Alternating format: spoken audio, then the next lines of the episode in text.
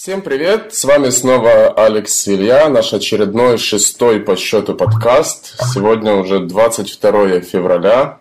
И мы хотим вам напомнить, что у нас есть сайт alexandelia.com, на котором можно найти все эти подкасты, прослушать их, скачать, связаться с нами, установить связь. И сегодня у нас... В гостях очаровательный Богдан и Анна. Э, это жители Украины, но, как сказать, жители, если бы вы видели, э, то я показываю так в кавычках, потому что они уже не первый год путешествуют, э, и они находятся не в Украине. Они путешествуют по Азии, по Европе. Такое количество стран они уже посетили, что я даже сейчас, наверное, не вспомню, потому что я на сайте посмотрел так бегло. Более подробно мы потом вам скинем. Пальцев уже загибать не хватит. Да, не хватит. И, и в общем, приветствую вас, а, Анна и Богдан. А, в двух словах расскажите, кто вы, откуда вы и где вы сейчас? Привет, привет. Всем привет. Да. Э, мы э, вам сейчас звоним из Китая, из города Гуанчжоу, где мы находимся уже на протяжении одной недели. А из Украины мы э, в последний раз выехали два месяца назад. Вот, за это время побывали в Гонконге, Тайване, Вьетнаме. Вот, и вернулись в Китай, в котором мы уже были два года назад. Э, из новых стран, которые мы посетили в этот раз, это Гонконг и Тайвань. Тайвань стал страной номер 57 в нашем э, так сказать, списке, если можно так назвать, стран. Э, но мы не стремимся к коллекционированию. На данном этапе мы стремимся к оседлой, да, к более глубокому путешествию, оседлой жизни, э, глубинному э, узнаванию страны, и в данном случае выбор э, упал на Китай. Поэтому мы здесь задержимся еще ну, минимум на несколько месяцев. Вот, потому что страна очень интересная. Давайте... Так что мы путешественники, путешествуем Э, преимущественно автостопом. Ну да, я думаю, пока все понемножку, лучше... Давайте, да, да, давайте начнем так, чтобы, может, было понятно, с чего началось, как вообще появилась идея, вот два, два автостопщика, как э, первый раз выбрали за границу, ну, как это случилось? А, узнали об автостопе мы когда еще учились в университете на четвертом курсе. К нам в город приехал известный такой путешественник-автостопщик Антон Кротов, Э, он автор многих-многих известных книг. И тогда, когда мы пришли к нему на лекцию, мы впервые услышали, что существует э, способ путешествий очень экономный. Э, мы почитали некоторые книжечки, скачали их в интернете и купили у него на лекции, и как бы попробовали. Первый раз, когда мы поехали в Ростовом, это было совсем недалеко, на 800 километров по Украине, и мы время пробовали разные как бы, проблемы, вот, научились на своих ошибках, то есть э, занимались автостопом ночью, что не рекомендуется, вот, в довольно-таки холодное время года, и, ну да, сделала много ошибок. Мы... Для начинающих мы очень плохо стартовали, да, действительно, у нас не совсем все получалось, но тем не менее, вот автостоп, как экономное, наверное, средство передвижения уже переросло в какую-то философию, э, науку или даже способ жизни. Мы открыли для себя в, в автостопе намного больше, чем просто там, экономия денег на средства передвижения. И потом, я уже дополню, Ани, мы попутешествовав по Украине, мы набрались э, немножко опыта, осмелели, нам уже не стало так страшно Э, за, э, например, свою судьбу на дороге, на трассе. Мы уже не боялись отвечать сами себе на вопрос, а что будет, если нас не подвезут, ну, мы здесь э, там так и заночуем, а что, если нас никто не будет брать, а что, если дождь, а комары, а плохие люди, а граница, а как это все делается. Вот, когда мы осмелели, мы уже отправились э, немножко за границу, доехали до Мурманска, и обратно, а потом в Грузию, Армению и Турцию, а потом совершили э, большое путешествие в Азии, где посетив 14 стран за 14 месяцев и намотав 60 тысяч километров автостопом, испробовав не только автостоп, но и гидростоп, это передвижение попутными судами, кораблями и паромами, и даже авиастоп, то есть даже, можно так сказать, э, застопили самолет. Это, это как стоять, останавливать самолет надо? Ну да, ну прямо не, не прямо в аэропорту на разгонной полосе, там махать руками, а договариваться заранее там через диспетчерскую или это, э, с авиакомпанией. Это отдельная длинная история. И потом по Европе еще вот, наездили. А сейчас уже второй раз в Юго-Восточной Азии.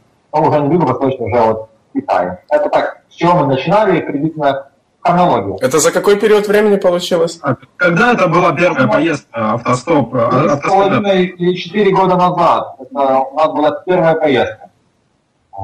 А мы, а мы, помню, познакомились на полиграфии, мы тогда пересеклись. Я вот в Израиль как раз уезжал, а сейчас в Израиле живу.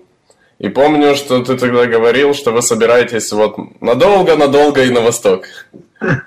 Вот, это как раз было, наверное, перед стартом нашего большого, да. Это два года назад, два с половиной где-то года назад. Да-да-да, это было большое азиатское, а перед тем еще было несколько и поездок за границу, Грузию, Армению, Турцию, Россию, Беларусь. А какое было первое, скажем так, а, впечатление? Ну вот если а, вспомнить вот это, э, ты говоришь, три с половиной года назад, да, когда вы вышли на дорогу и скажем так, а, какие вот у вас были мечты о том, что вот мы сейчас поедем, там доберемся из пункта А в пункт Б, какие-то ожидания. Но и тут вы вышли на дорогу и как бы столкнулись с реальностью. Какие вот были первые впечатления, когда вы начали автостопить? Тут э, важно э, знать и важно понимать, что перед тем, как мы вышли на трассу, мы почитали хорошую теорию. То есть мы почитали эти две книжечки Антона Кротова. Они маленькие, называются «Практика вольных путешествий» и «134 ответа и вопроса». Это как бы настольная книга начинающего автостопщика. Книга читается очень легко и буквально за час-два. Но там вся прикладная информация. То есть там действительно, ну, гру- грубо говоря, там рассказывается, где выходить, там, что одевать, где автостопить, что говорить водителям, что э, делать в той или иной ситуации. Поэтому у нас как бы ожидания уже были, у нас была теория, но мы начали воплощать в практику, и мы поняли, что э, мы неправильно рассчитали э, расстояние для автостопа. И мы застряли в первую же ночь на трассе. Мы планировали добраться тогда до Крыма за светлое время, а мы еще тут стояли за Винницей, уже, уже, уже стемнело, а мы стоим за Винницей, и это далеко не Крым. Вот. Но нам очень повезло, наверное, как бы спасла наша арма или доля случая. Там остановилась фура уже в 10 часов вечера, которая ехала прямо в Симферополь. Вот. И мы из-под Винницы э, доехали в Симферополь до утра, вот, и таким образом набрали больше оптимизма. Э, хотя вот на, по дороге назад, опять же, по незнанию, мы не знали, что э, у нас были ожидания, что мы из Одессы доедем очень быстро по Киевской трассе до Умани. Можно было свернуть на Хмельницкий. Но машин примерно была одна в час, и те проскакивали по внутренней полосе, абсолютно на нас не увидев. Мы были в очень плохом неосвещенном месте, а другого не было спали прямо на асфальте, там, в спальниках. Э, много было таких вот смешных э, ошибок, которые нужно было просчитать заранее. Просто как бы из-за не менее практики мы думали, что вот мы преодолеем такое расстояние по обычным дорогам, а оказалось не так все просто. Мы как-то легковерно очень стартовали. Наверное, э, легковерие, что ли, нас подвело в первую нашу поездку. Ну, а денег сколько у вас было первый раз? Я читал ваш сайт и уже имею представление о том, с каким количеством денег вы путешествуете. Но, наверное, всем хочется сказать, у вас есть куча денег, и все первые, наверное, что спрашивают и говорят, это про деньги, да, что по-любому есть какие-то страховочные 200 тысяч долларов в кармане. Да? Что у вас было по деньгам? Э, да, ну, как бы вообще это очень большой страх у людей остаться без денег или вот как-то вот жить без денег. Но на самом деле в мире есть много примеров, как люди существуют, и даже не существуют, а хорошо живут, и полноценно как бы питаются, одеваются, имеют такие интересные, как бы, полезные в жизни вещи, и как бы живут очень хорошо, даже, даже не тратя ни копейки. Просто самое важное это даже не деньги, а знания. Если человек знает, как и что, например, добыть бесплатно, или как добраться из одного места в другое бесплатно, он имеет как бы более, больше ценности, чем деньги. Вот. И, ну, как бы, когда мы учились в университете, понятно, что мы были студентами и не были богатыми. Да, не богатых родителей студентами. Да, да, да.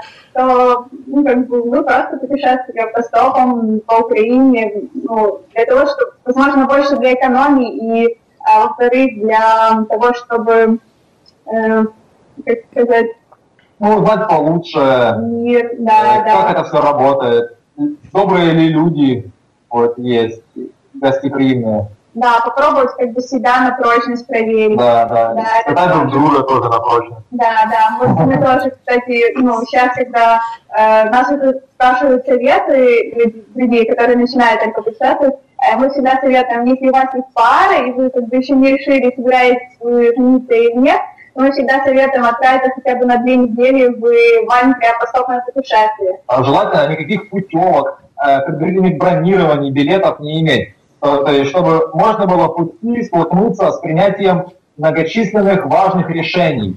И это очень здорово вот, испытывает. То есть, чем А жестче, говорить- тем лучше. Да. А если говорить о цифрах, э, например, э, в первую поездку мы как студенты там, взяли каких-то несколько десятков гривен буквально на электрички в экстренных случаях, а большое турне по Азии э, на протяжении 14 месяцев мы потом подсчитали, мы в среднем тратили 1-2 доллара в день на двоих на все про все.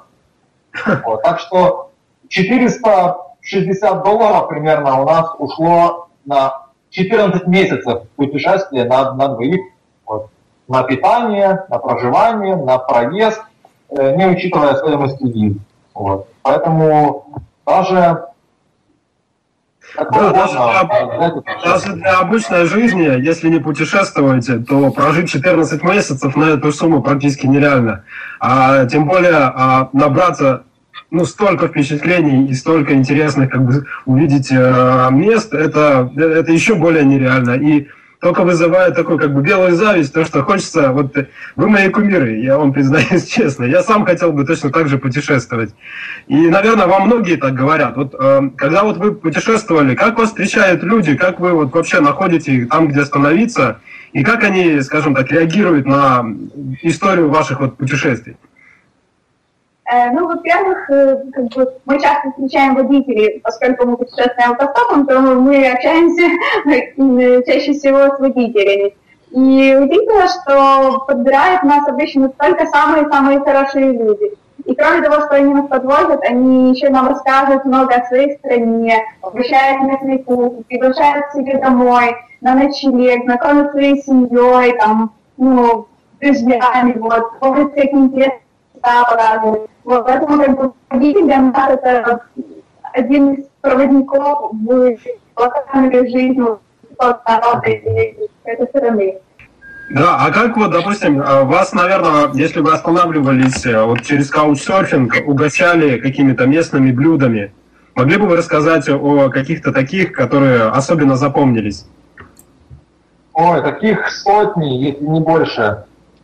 Очень много всего интересного мы перепробовали. Я даже сначала пытался за- записывать, но это все было бесполезно, потому что каждый день, можете себе представить, даже примерно прикинул, что в Китае на прошлую поездку мы были 90 дней.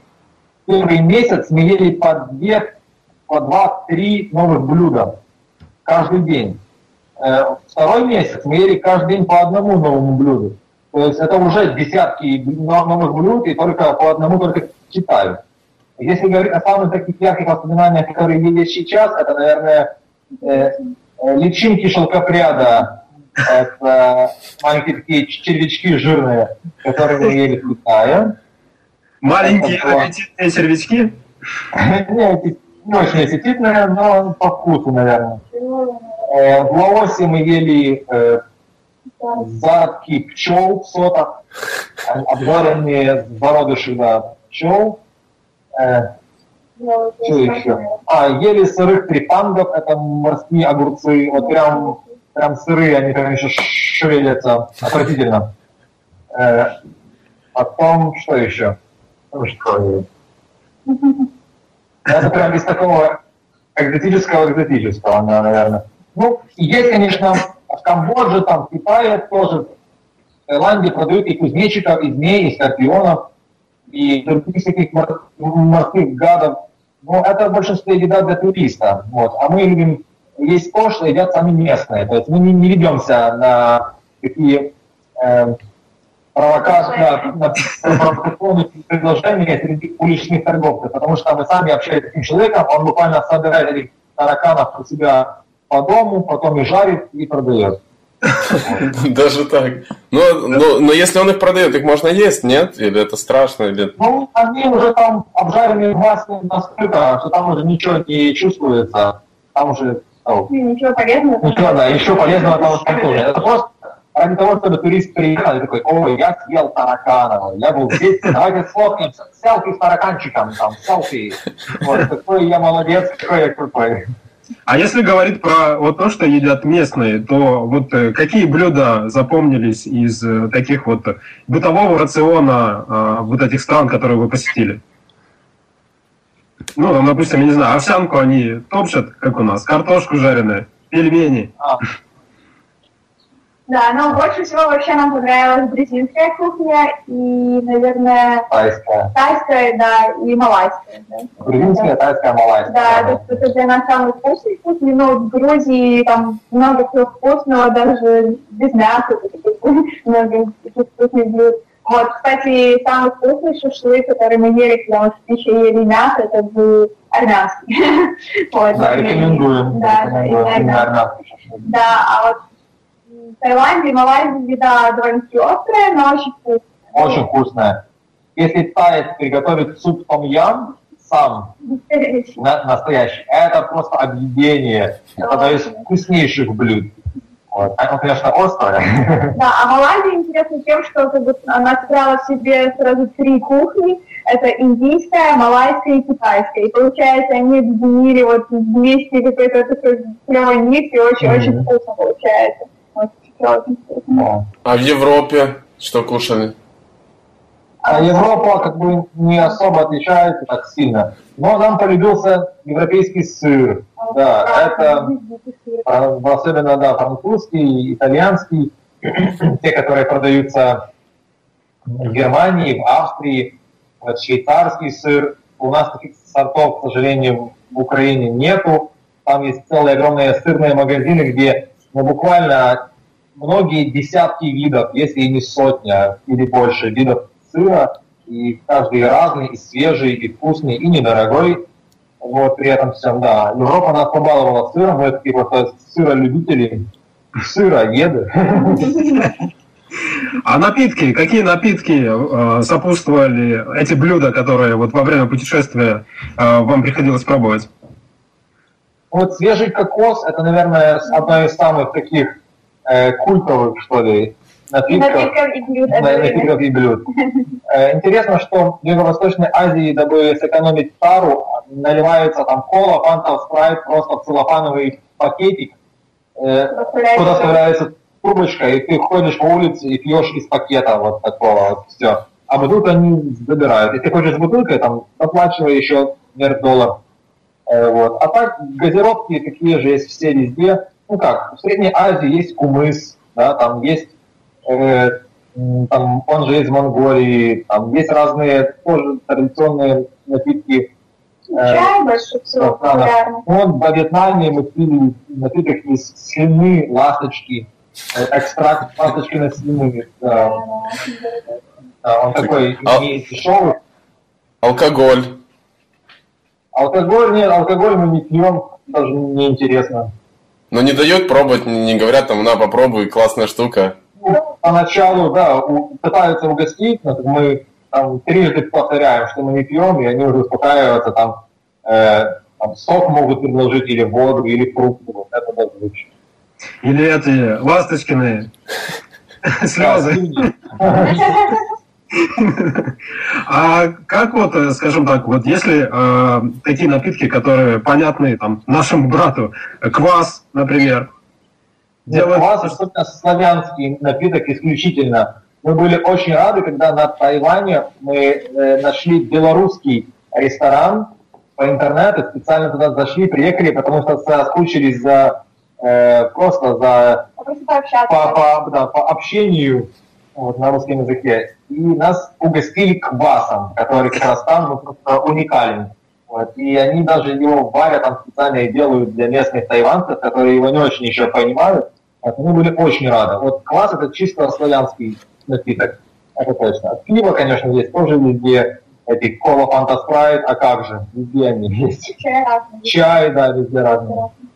Вьетнамский кофе, пожалуй, самый э, интересный, самый необычный и, наверное, один из самых вкусных кофе. Тоже кофеманам рекомендую. Но вы научились уже какое-то, какому-то блюду, которое вот вы привезете с собой и будете готовить дома? А мы уже привозили, мы да, постоянно что-нибудь дома пытаемся новое приготовить Да, и, дороги. и угостить. Ну, дороги здесь действительно готовим. Он дома приехали из Грузии, готовили грузинскую кухню. Прилетели из Таиланда, готовили тайскую. И это, наверное, пожалуй, две кухни, которые нам больше всего приходилось готовить, которые нам больше всего полюбились. Это очень здорово. А из тайская, например, это что? Это что-то из, с рыбой? Э, Тайская кухня это может быть э, жареный рис с овощами и морепродуктами а, и суп том-ям. Вот. Или из малайской это э, том-ям с карри. Вот, тоже очень здорово. Вот. А, и, но как, как ни странно, мы еще часто готовим для тех людей, которые нас принимают, украинскую кухню. Обычно летим и варим вареники э, вместе со всеми. Им очень все нравится. А как, э, как вы продукты, вот скажем, в дороге, когда, ну, я так понимаю, вы на рынках э, покупаете продукты или в магазинах? Как вы порекомендуете путешественникам, э, где лучше покупать продукты и какие хитрости, ну, где как лучше торговаться или выбирать эти продукты? Да? Ну, это все зависит от э, личных мироощущений. Если человек любит торговаться, любит пообщаться, то да, это на рынок. А если он боится, что его обманут, там, или он э, боится контактов, то, конечно, лучше супермаркет. Но это все за- зависит. То есть продукты обычно свежее на рынках. Вот. Именно если говорить о фруктах и овощах. Но выбор больше в супермаркете. Если нужно там что-нибудь в дорогу, там запастись какие-нибудь там печенюшки, сладости вот, и так дальше. Цены тоже варьируются, это уже зависит от страны. Так что я советую просто всем изучать особенности жиз- жизни и местности как с рынками, так и с супермаркетами. Сравнить э, и выбрать уже, что подойдет. Вот у меня такой чисто технический вопрос. Вот как вы это все ищете? У вас есть интернет в дороге? Как вот на связи? Или, допустим, батарея разрядилась, и ты стоишь на дороге и ловишь кого-то, просишь подзаряжать. Вот как чисто технический момент, как вы находите эти рестораны и все это? Обычно спрашиваем людей. То есть у нас интернет появился совсем недавно, у нас вот ноутбук, вот мы его заработали в Таиланде, вот с тех пор мы его особо и тащим.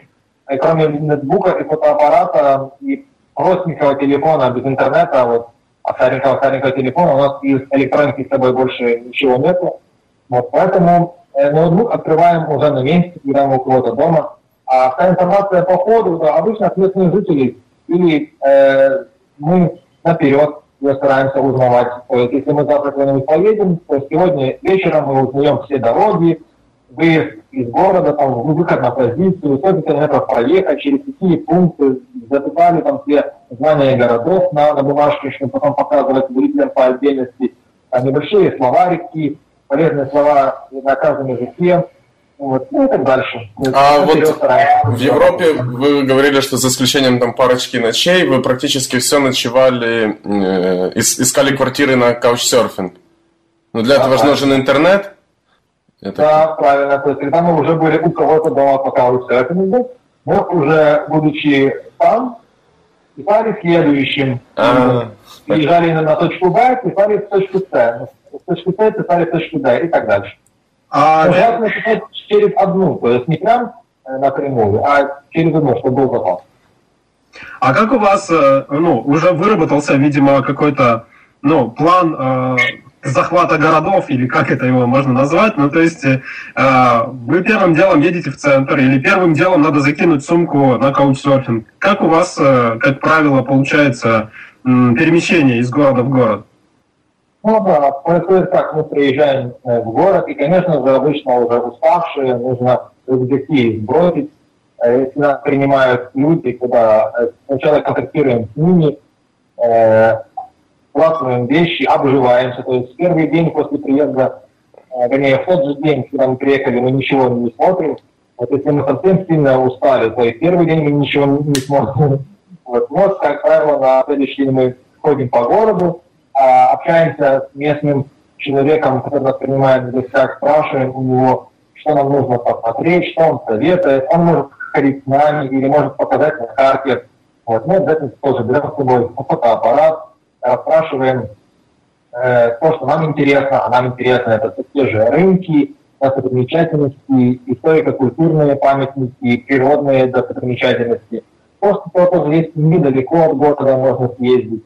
Вот. Mm. И, и бытовая инфраструктура, то есть просто пофотографировать или посмотреть на движение транспорта, там, грубо говоря, какие-то у них телеграфные, телефонные столбы, э, там, если трамваи, троллейбусы, метро, сколько стоят, почем билеты. Вот. И вот такие как бы повседневные вещи, они тоже очень интересны, тоже их смотрят.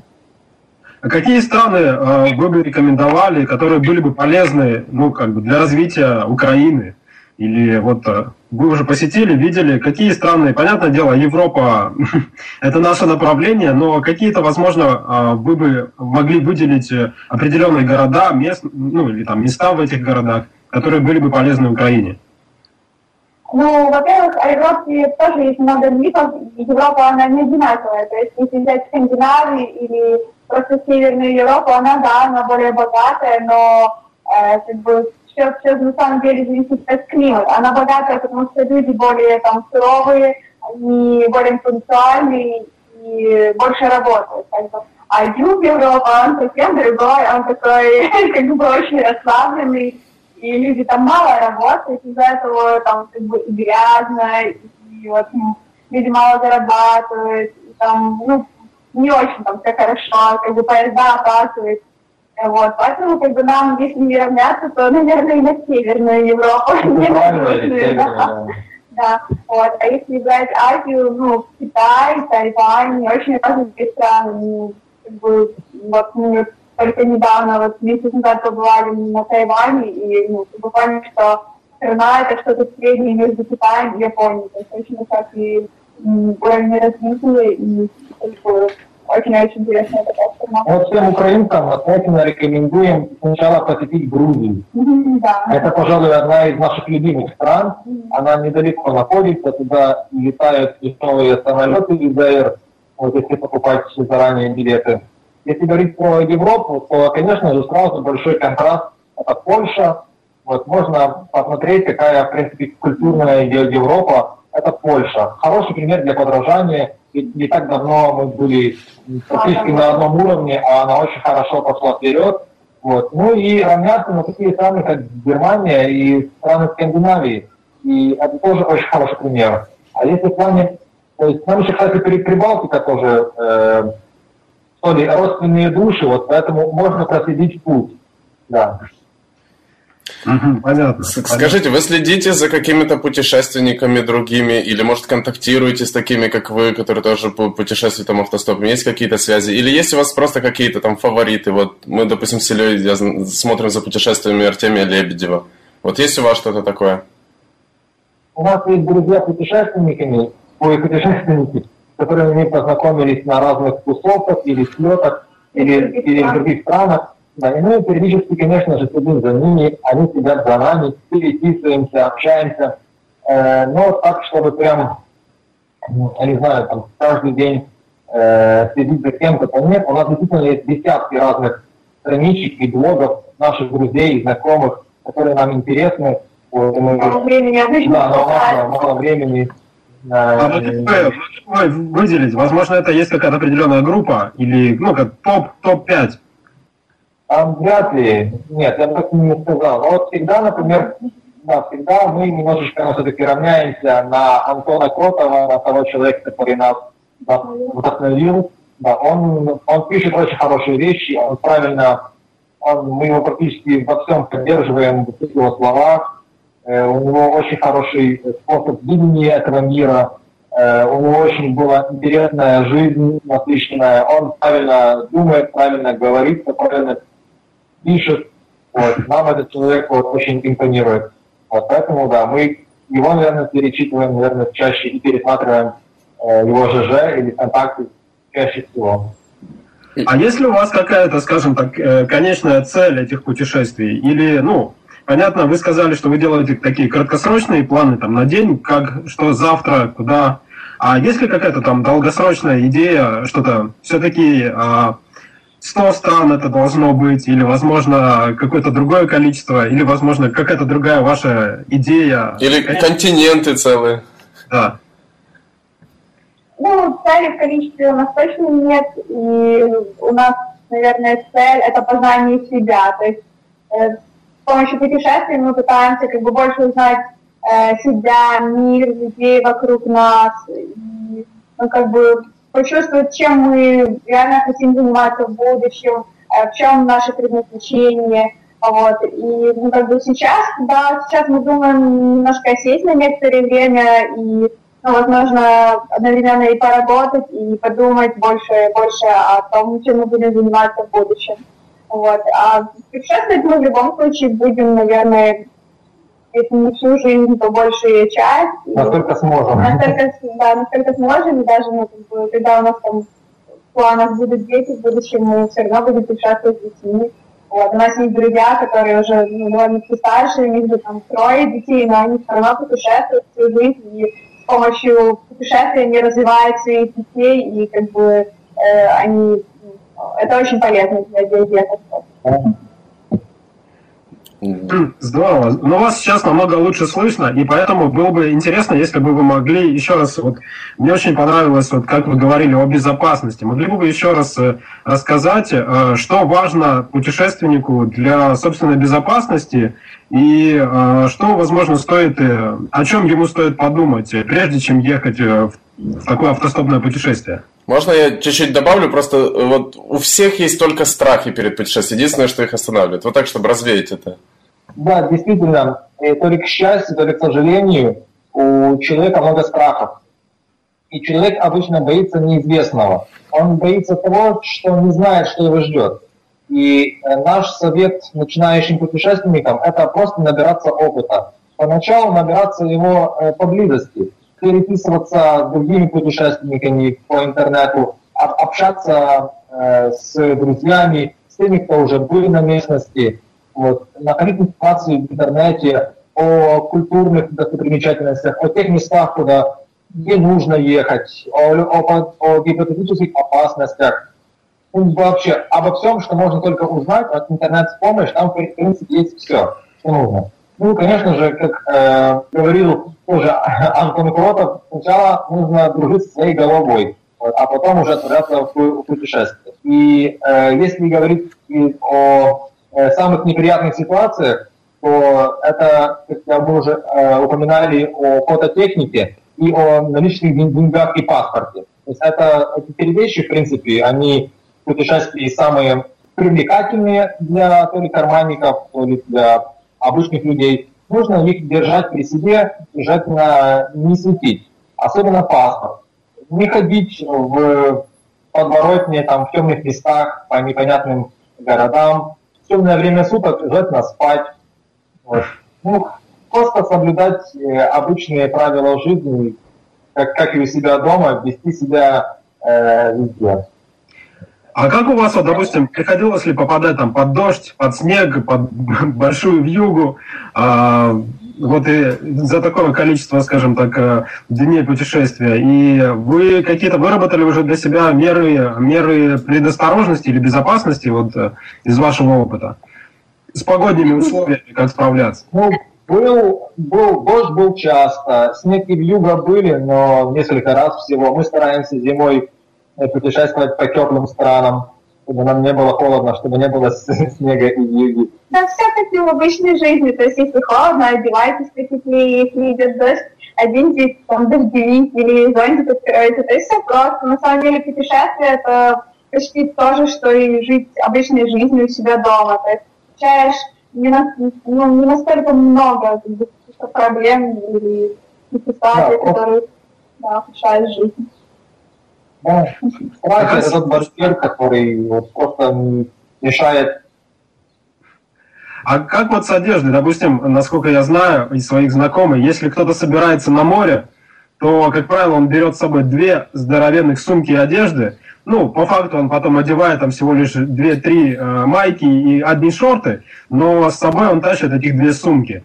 А как у вас вот с одеждой? Э, как вы там по дороге что-то покупаете? Или, возможно, вот в чем выехали, в том и приехали? Как у вас это обстоит дела? Ну, как и дома, как бы мы всегда меняем одежду. То есть, если она из нашей, то стареет, там, что-то выбрасываем, покупаем в дороге новую одежду. Но самая большая ошибка путешественников, вот ну, сначала, почему у них такие большие рюкзаки тяжелые, вот, потому что они пытаются взять одежду на все путешествие. Если, например, они куда-то отправляются на год, они пытаются взять и теплую куртку, и там босоножки, и, не знаю, купальник, и ну, все-все-все, что им может пригодиться в будущем. Но на самом деле, как бы проще купить одежду уже в дороге, э, и на тот сезон, в какой стране вы уже будете. Вот, а с собой почти как не обязательно. Э, ну, а дорога мы ну, еще берем очень вещей, особенно вот по Европе, ну, ну, любому путешествию очень маленькими рюкзачками такими.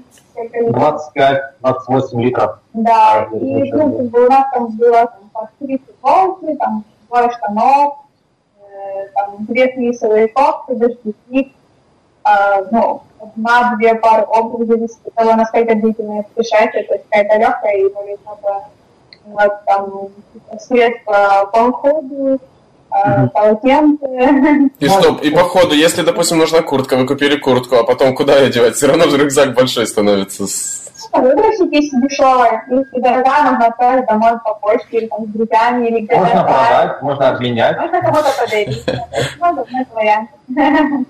А какие особенности? Обычно действительно получается так, что поначалу путешественник берет с собой весь свой дом. Он хочет заменить э, свой дом рюкзаком. У него ничего не получается. Но опыт, как показывает практика, помогает э, найти облегчение. И с каждой новой поездкой э, путешественник будет брать все меньше и меньше вещей. Он будет уже вещи универсализировать. То есть он будет понимать, что ему не нужно 8 футболок, а в принципе 3 больше, чем достаточно. Потому что эти три просто по очередности их можно будет менять, а 8 это уж слишком. Ну и как бы такие вещи, они будут уже в путешествии вот, а какие вот есть особенности автостопа? Допустим, я слышал, что очень сложно словить машину там, в Италии, например, они, или там в Испании. А если сравнивать там с Азией и вот Европа, какие есть особенности, э, которые, рекомендации, возможно, по автостопу? Куда лучше выходить ловить машину? А, вот, могли бы вы посоветовать? Вот у нас даже есть огромные посты на сайте на эту тему особенностей европейского и азиатского автостопа. А, так что заходите, читайте. Очень это объемная тема.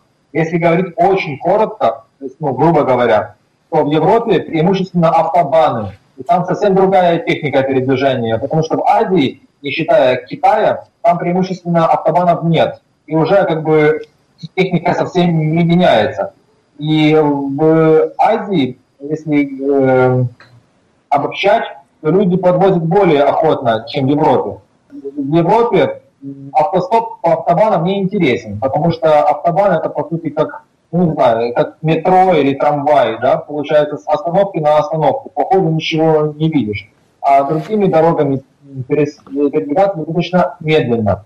Э, проблемы автобанов в том, что нужно останавливать машину или на заправках, или на зонах отдыха, или перед въездом на автобан. Потому что на самом автобане находиться нельзя. Могут оштрафовать. Вот. Э, в Азии с этим проблем нет. Но есть проблема с качеством покрытий в Азии. И проехать много не получается, кроме как, наверное, Россия и Китай. Там можно проехать за световой день до 1000 километров спокойно. Вот. В Европе тысячи километров тоже дается не всегда легко, потому что в Европе развитая сеть автобанов, там очень много э, их. Э, можно просто открыть как карту Google и посмотреть, какая большая паутина этих автобанов по Европе. Поэтому водители на длинное расстояние, они обычно не берут, они едут, скорее всего, на близкую. И отталкиваясь от этого всего, уже есть свои особенности. Да, это нужно читать, потому что это отдельная большая лекция. Я, кстати, читал как раз. Я сидел вот полтора часа до подкаста и по вашему сайту лазил, читал всякое. Да, мы обязательно, обязательно сделаем ссылку на ваш сайт, потому что там очень много э, полезной информации для путешественников. И хотел еще вот спросить, а как вот с деньгами, допустим, э, где, э, ну, скажем, понятное дело, что тратится мало, но все равно время от времени деньги нужны, э, то вы их это с собой какой-то запас необходимый или карточки виза снимать в банкоматах, как вот э, с деньгами обходиться в дороге? Да, ну какое-то минимальное количество денег можно взять с собой в дорогу. А вот мы практикуем как бы зарабатывание денег уже в путешествии. То есть если мы устали от путешествий, хотим отдохнуть, мы оседаем в какой-то стране и как бы, зарабатываем там деньги на следующее путешествие или там вернуться домой или ну, на какие-то нужды. Вот, поэтому как бы, ну, не обязательно с собой возить очень много денег.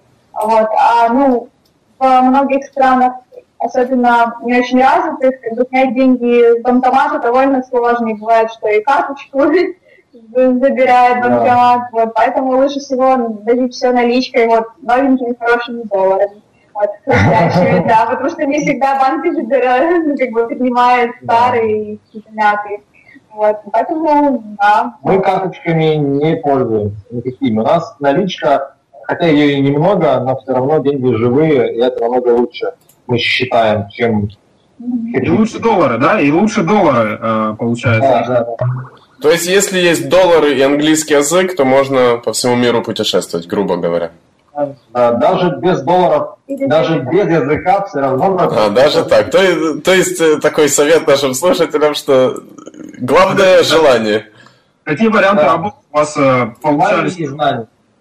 Да, по, по, по работе, какие варианты у вас получались? То есть, э, понятное дело, что это какая-то временная работа, но вот из, вашего опыта, там, где вы останавливались, э, какие варианты подработки получались?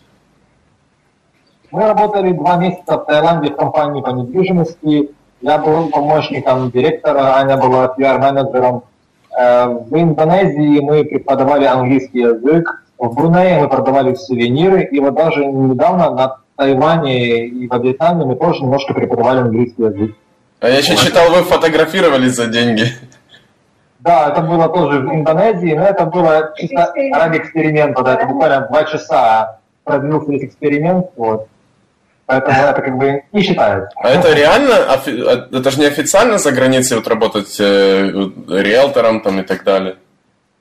Ну, это все зависит. Мы работаем неофициально, потому что на краткосрочный период. А если устраиваться всерьез и надолго, то, конечно, нужно оформляться. А как вы находили э, работодателей? Или это через каучсерфинг, знакомые знакомых? Как у вас, ну, то есть, как образовывалось это то, что давай под, подработаем? Как это получалось? Вот бывало, что каучсерфинг, да, э, например, один из каучсерферов, его друг знакомый был учителем э, школы английского языка, и он попросил нас посодействовать. Или водитель. Или прямо водитель, да. Вау. Да, водитель, водитель прямо звал к себе в школу. Вот, ну, тоже Или мы поработали. искали в интернете, то есть находили в интернете объявления, звонили, писали, вот, таким способом можно находили а скажите, пожалуйста, еще, а сколько у вас в среднем получается дней, ну вот, а, чтобы остановиться там, или как вы планируете, сколько дней вам необходимо, чтобы там изучить город? А, вы сразу планируете, что это 2-3 дня или это только один день? Как у вас в среднем статистика получается? Зависит от наших э, глобальных планов, только, то есть сколько мы планируем потратить времени на страну. От того, сколько у нас есть э, времени по паспорту, то есть насколько нам дали визу, от нашего настроения, от, от погоды, от интересности, да, все, все очень колеблется, и это действительно от двух-трех дней до недели. А иногда бывает, что совсем транзитом проскачиваем проскакиваем, если спешим и ничего не смотрим. А по-разному бывает. Но лучше все-таки 2-3 дня это, это минимум, да, чтобы уделить внимание городу и местности, чтобы поверхностно ознакомиться. А какие праздники вам удалось посетить во время путешествий? Э, примерно 7 раз мы были приглашены на свадьбы, причем 6 из них на мусульманские в Индонезии, э, в Малайзии, в Китае. Много посетили вот мы свадеб, да. Дни рождения, Новый год. Э, был разный Новый год, и китайский, и тайский отдельный, и обычный, да, Рождество. Э, были также в Индонезии на э, праздники обрезания, когда мальчик становится мужчиной. Вот, тоже интересное празднование было. Еще уже не помню. Но это, это, это получается, что вы очень, скажем так, те, кто, а, где вы останавливаетесь, потому что если побывать на празднике обрезания, это, видимо, очень входите в доверие. Это, это практически как родственники. Ну, всегда. Мы, например, один раз просто шли по улице и как бы увидели, что какой-то большой шалаш на улице э, вот, разложен. И мы решили просто посмотреть, что там, как бы вошли внутрь, пожали руки, и нас пригласили просто к столу. А потом оказалось, что вот как бы это все было, был праздник обрезания. Вот. То есть мы сами сначала не, не знали, на что мы как бы попали, да. на какое празднование. А потом сложилось в итоге хорошо. Нас позвали в столу, мы познакомились с мэром этого города, который там тоже сидел, нас все фотографировали, угощали очень много разной едой, мы просто не могли встать уже оттуда. Вот. Очень здорово все было. Ну, это просто как бы такие, а, мне кажется, вот на, основании таких историй можно э, писать сценарии к фильмам, э, потому что, ну, это действительно удивительно. И удивительно в том плане, для обычного человека, который там привык, что в 8 утра надо встать на работу, ну и вечером вернуться с работы. На выходных там встретиться с друзьями. Э, конечно же, вот ваш выбор, он уникален и очень интересен, лично для меня даже.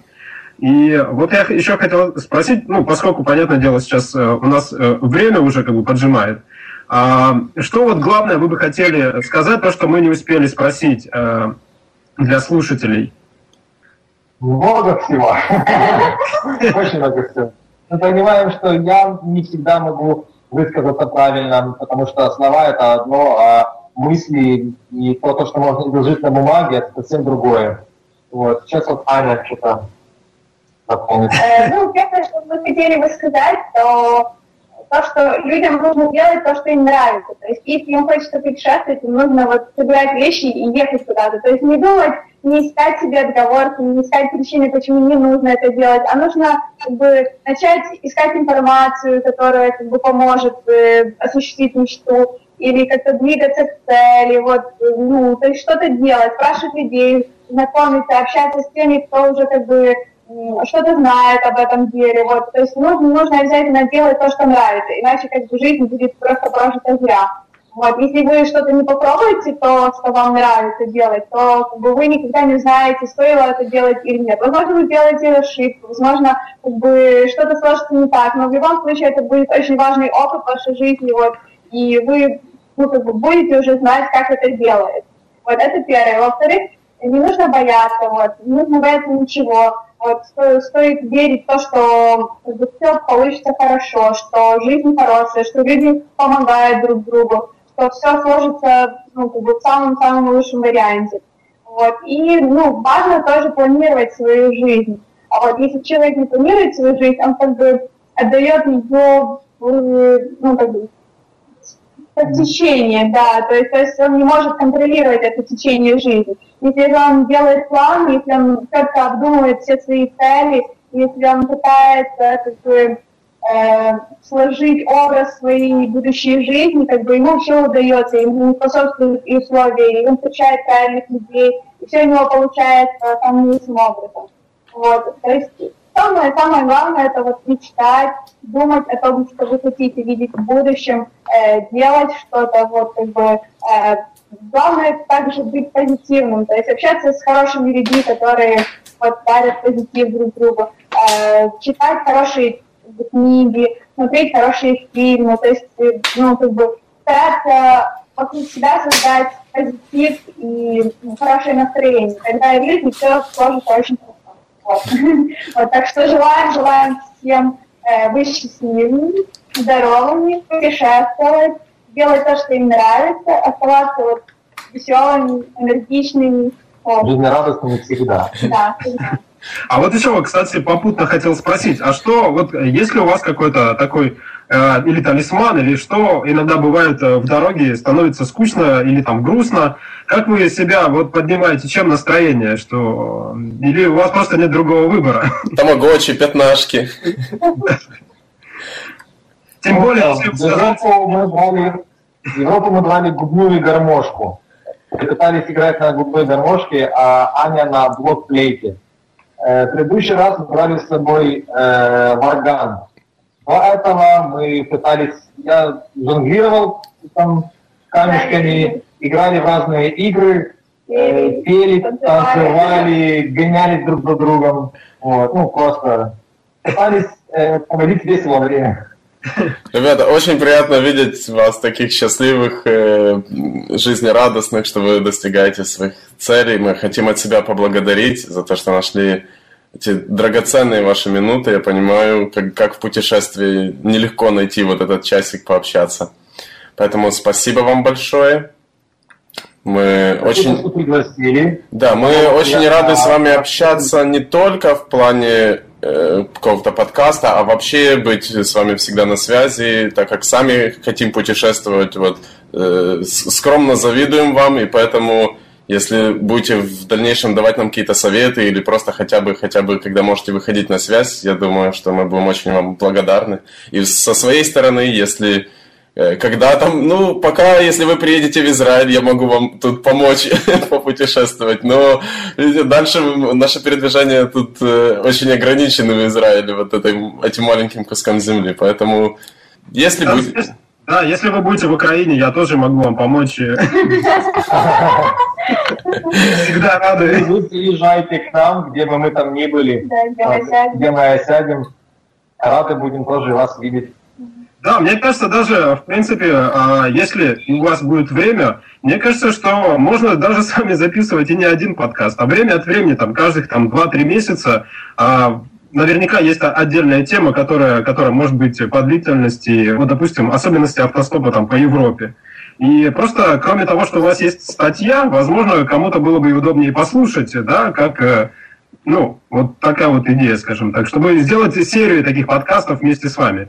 Потому что вопросов очень много, и наверняка вам есть что рассказать, поскольку ну, это три с половиной года путешествия, это ого-го. И большое спасибо, в общем, вам за сегодняшний разговор, и надеюсь, еще услышимся. Да, все ссылки мы попробуем от вас э, потребовать и выложить у себя в так называемых шоу-нотках возле подкаста. Все вопросы Э, можно будет задать на нашем сайте как вам, ребята, так и если хотите с нами связаться, то, пожалуйста, заходите на наш сайт. И всем спасибо тогда за прекрасный разговор. Все, пока. пока. спасибо, счастливо всем.